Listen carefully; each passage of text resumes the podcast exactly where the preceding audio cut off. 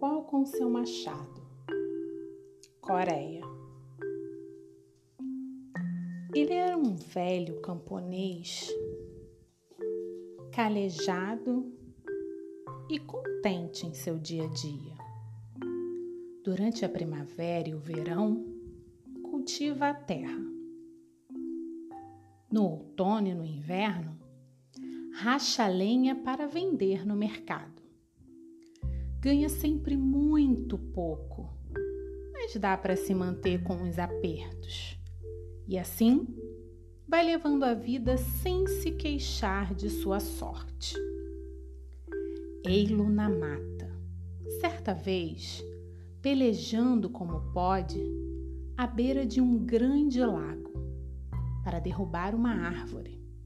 A madeira é dura, resiste aos golpes. O homem sua, para um instante, reflete, examina o corte feito e deduz que tem de bater mais forte. Seus músculos já se enrijecem para continuar tentando. Ele pega novamente o machado depois de cuspir nas mãos e com todo o vigor retorna à luta. Logo, porém, se impacienta, vendo como avança tão pouco. Bate e rebate, mas fica com uma raiva danada. Insiste e xinga.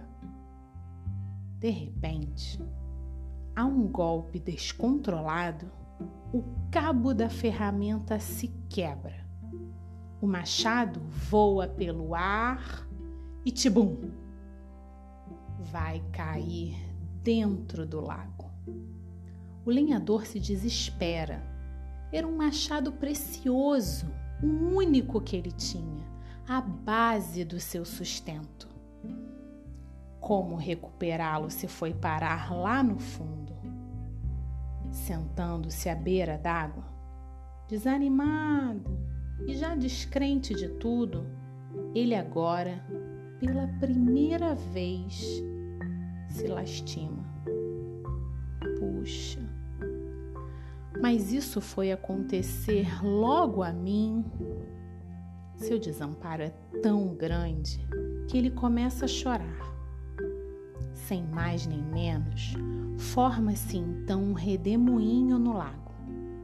Uma onda se eleva por encanto, e em seu bojo vem à tona um velhote, muito engraçado, de barba branca até os joelhos, que nestes termos se dirige ao camponês boquiaberto.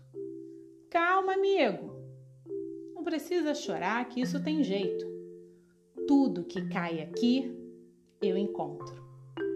De fato, mostra-lhe em cada mão um machado, um que era de ouro e o outro perdido ainda há pouco, e pergunta: Qual dos dois é o seu? O meu é o de ferro, este que tem marcas de uso e está com o cabo quebrado.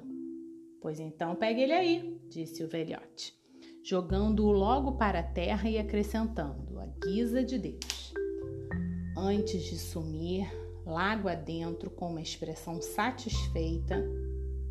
Continue assim, honesto, que isso é bom para todos. O lenhador, de tão contente, nem estranha o acontecido. Corta na mata um cabo novo, encava sua ferramenta e recomeça o trabalho.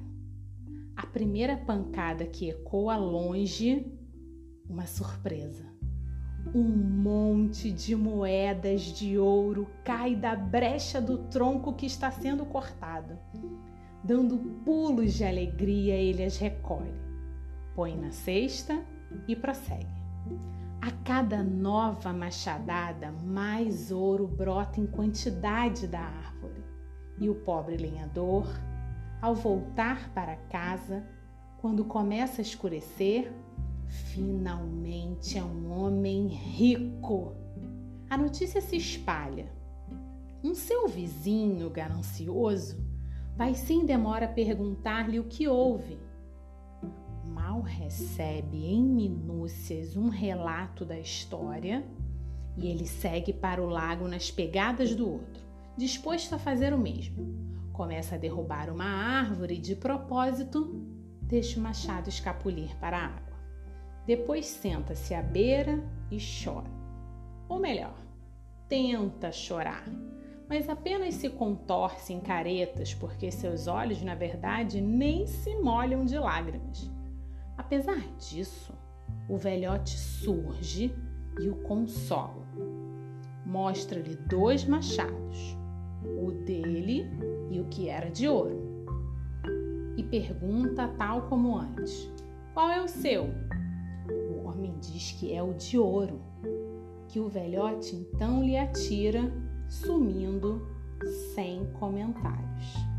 Ferramenta em punho, o lenhador ganancioso volta ligeiro para a árvore, cheio de entusiasmo e esperança, põe toda sua força nos braços para lhe desferir novos golpes. Mas que surpresa! Dessa vez, não são moedas, e sim cobras venenosas que saem pela brecha do tronco numa sucessão infinita, forçando-o a correr de pavor pelo mundo afora os grandes contos populares do mundo. Organização de Flávio Moreira da Costa. Bons sonhos.